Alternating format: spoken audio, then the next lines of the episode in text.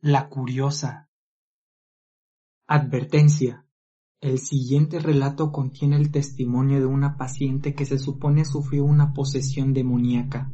El autor advierte que al continuar leyendo puede producir un contacto no deseado con fuerzas desconocidas. Sugiere que los que lean reciten la oración de protección que se encuentra en la última página del expediente. ¡Tonterías! exclamó Micaela estudiante de último año de psiquiatría, y quitó la pequeña nota escrita a mano que se encontraba pegada en la tapa de la carpeta que sostenía en sus manos. Si no creo en Dios, mucho menos en el diablo. Dio una rápida mirada a su alrededor antes de continuar leyendo. Estaba sola. Todo a su alrededor no era más que silencio. Un silencio apremiante que parecía oprimir a quien se atreviera a entrar en aquel débilmente iluminado sótano del Instituto para Enfermos Mentales. Cajas llenas con expedientes e historiales clínicos de pacientes del manicomio se podían ver apiladas de forma ordenada en estantes alrededor de las paredes. Sobre un pequeño escritorio, casi sepultado por una montaña de papeles, la futura doctora acababa de encontrar finalmente y después de mucho buscar un caso que le serviría para su tesis de grado y que había logrado despertar su curiosidad. Paciente Rebecca Weisbrich. Edad 16 años. Familiares Gerald Weisbrich, padre, actualmente en prisión por cargos de violación, incesto y asesinato. Ana Blomier, madre, fallecida, murió al dar a luz a la menor de sus hijas. Marianne Weisbrich, hermana, asesinada, fue encontrada muerta, desangrada en la cajuela del auto de su padre. Diagnóstico trastorno de personalidad múltiple, esquizofrenia, epilepsia, síndromes neurológicos tangibles, poseída por el demonio. Doctor Christian M. Goldbeck. Observaciones. Duerme en el suelo, come arañas, moscas, tierra y bebe su propia orina. Grita en su habitación por horas hasta que escupe sangre, rompe crucifijos, cuadros de Jesús y se rasga la ropa. A continuación, una transcripción de la última entrevista realizada a la paciente por el doctor Goldbeck. Al día siguiente, ésta se suicidó ahorcándose con las sábanas de su cama. Vaya, este parece ser un caso interesante, se dijo al observar las aclaraciones escritas a mano y continuó leyendo el informe. Todo comenzó cuando mi hermanita menor me confesó un terrible secreto. Creo que mi habitación está embrujada, me dijo. Por las noches Siento que me visita una presencia maligna, me observa mientras duermo, me domina y me lastima. Si me hubieran preguntado en ese entonces si creía que algo así pudiera pasar, no, ni en un millón de años. ¿Eso quiere decir que ahora crece en fantasmas, Rebeca? Oh no, no era un fantasma, doctor. Estaba consciente de que era algo mucho peor, algo diabólico. Todo fue empeorando. Las cosas con mi hermana se pusieron muy feas. Te advierto, no deberías continuar leyendo esto. Ignoró Micaela. Dime, ¿qué pasó con ella? Día antes de su muerte, Marian murmuraba por toda la casa que los demonios la seguían. Esto hacía que hasta mi padre la evitara. Todos se alejaban de ella, excepto yo. Siempre me gritaba que la dejara sola, pero nunca lo hice. Era mi hermanita pequeña, y además, ¿sí? Yo no le creía. Te comprendo, Rebeca murmuró Micaela en voz baja y rápidamente dio la vuelta a la hoja, movida por las ansias de saber qué pasaría a continuación. O vio por segunda vez la inquietante advertencia escrita a mano. Nunca había visto algo así. Después de un tiempo, Marian me dijo que sentía que había sido poseído por el diablo. Los crucifijos en su cuarto se volteaban hacia abajo misteriosamente y las ventanas se rompían como si alguien les hubiera estado aporreando.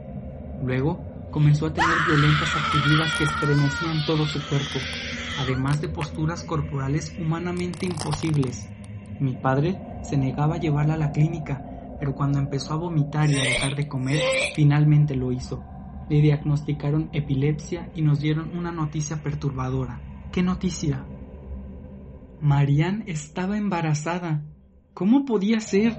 Era tan solo una niña. Tenía 12 años. Ajá, eso es, exclamó la estudiante de psiquiatría y empezó a formular una teoría. Mucha gente que es abusada sexualmente, especialmente cuando el abuso es grave y traumático, desarrolla un trastorno de identidad disociativo, lo que ocasiona que la personalidad se divida y se fracture en aspectos diferentes, aspectos oscuros que tratan de controlar a la persona, como si dos o más entes lucharan dentro de ella por el control de su cuerpo, haciendo que se piense que están poseídas. Hizo una pausa y antes de seguir leyendo concluyó, ¿Marian fue abusada por su padre? ¿Crees que tu papá fue el responsable? Él solo hizo lo que todo buen padre haría por su pequeña y adorada hija. ¿Qué fue lo que hizo entonces? Lo que los doctores no podían hacer por ella, salvar su alma. Maldito enfermo pervertido, gritó indignada Micaela y su voz rompió el silencio que reinaba en el interior del pequeño sótano. La asesinó para que no pudieran acusarlo. Una noche, cuando ella ya no estaba, dormí en su cuarto Sentía una curiosidad enfermiza por experimentar por mí misma lo que mi hermanita había pasado, ya que todavía me negaba a creer. Primero empecé a escuchar algo que parecía una escalofriante tonada. Flotaba en el ambiente y me adormeció por completo. Es uno de los ruidos típicos con los que comienza un demonio, para que la víctima sepa que está allí. Si te está gustando esta historia, regálame un like y suscríbete a mi canal. ¿Qué? Seguramente algún vecino dejó el equipo encendido, bromeó Micaela. La cama empezó a estremecerse, las paredes a emitir ruidos extraños, como si alguien golpeara del otro lado. Estaba asustada. Escuché pasos vi como una sombra entró a la habitación. A esto se le llama invasión. Empiezan a escucharse ruidos en la casa, normalmente sonidos de golpes acompañados de visiones. Por el rabillo del ojo Micaela dirigió una nerviosa mirada hacia la puerta entreabierta que daba al pasillo. Estaba casi segura de haber visto pasar una sombra corriendo. Es solo mi imaginación, se dijo, segura de que su mente le estaba haciendo una mala jugada. Yo estaba paralizada, no podía mover los músculos, lo que sea que fuera, se subió en la cama y se deslizó hasta mi pecho. Presionó su rostro sobre el mío, tenía pómulos y una quijada prominentes. Parecía enojado y violento. Gruñía. Era un sonido que no se parecía a nada que haya escuchado antes. Una mezcla entre un ronroneo infernal y un rugido como de león. Es lo mejor que puedo describirlo. Pero eso sí, cuando me habló, no sonaba como humano. En este punto, Micaela estaba segura de que no debía continuar leyendo. Acababa de escuchar un ruido extraño y seco. Parecían pisadas de cascos, como los de un caballo, acercándose cada vez más hasta donde ella estaba. ¿Te habló? ¿Y qué fue lo que dijo? Me dijo su nombre. ¿Cuál era su nombre, Rebeca? Por tu propia seguridad, cierra el archivo ahora. Doctor, estoy asustada. No quiero continuar con esto.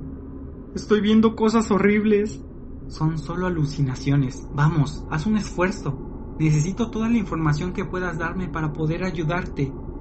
No creo que sea seguro decirlo, no por mí, sino por usted, ya que al parecer funciona como una especie de llamado. Sí, parece responder a su nombre y viene rápidamente dispuesto a poseer y atormentar. ¿Seguro que quiere que se lo diga? No creo que esté preparado para recibir su visita esta noche, doctor, pero si quiere correr el riesgo, se lo diré. Su nombre es... Micaela repitió cada letra inconscientemente, y de inmediato se llevó las manos a la boca alterada. Ingirum imus nocte, e consimimur igni. Damos vueltas en la noche y somos consumidos por el fuego. Lo siento, Rebeca, no entiendo lo que dices. Rebeca ya no está aquí, doctor, pero no se preocupe, muy pronto usted se le unirá. La víctima se contorsionaba de tal forma que sus huesos parecían a punto de fracturarse era una dolorosa lucha por expulsar su cuerpo a la presencia maligna. Rebeca, detente, tranquilízate. El alma de la víctima debe aprender a tener a su verdugo por toda la eternidad, con el fin de hallarse para siempre sujeta a él. Fin de la transcripción.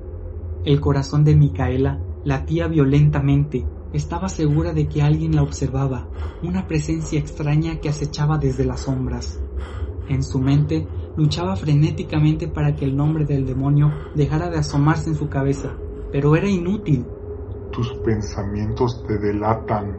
La oración de protección, recordó, y empezó a pasar las hojas restantes del archivo, llenas de fotografías tan perturbadoras y horribles que estaba segura de que no podían ser fruto de su imaginación.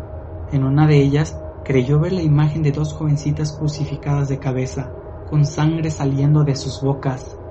Tú serás la tercera, repetía la bestial voz en su cabeza. Finalmente, y sintiendo el miedo recorrer cada fibra de su cuerpo, llegó a la última página del archivo, y lo único que encontró fue una pequeña nota, escrita con la misma caligrafía a mano con las que se habían escrito las notas aclaratorias a lo largo del informe.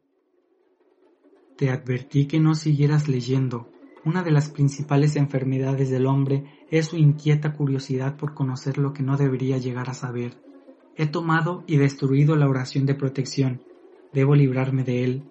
Debo pasar esta maldición a otra persona y la única forma de hacerlo es consiguiéndole otra alma para atormentar. Buena suerte. Atentamente, Dr. Goldberg. Micaela ahogó un grito de terror al sentir una prominente quijada que se pegaba a la suya y que en un susurro se abrió, mientras pronunciaba claramente dos palabras que le calaron hasta lo más profundo de sus huesos. Eres mía.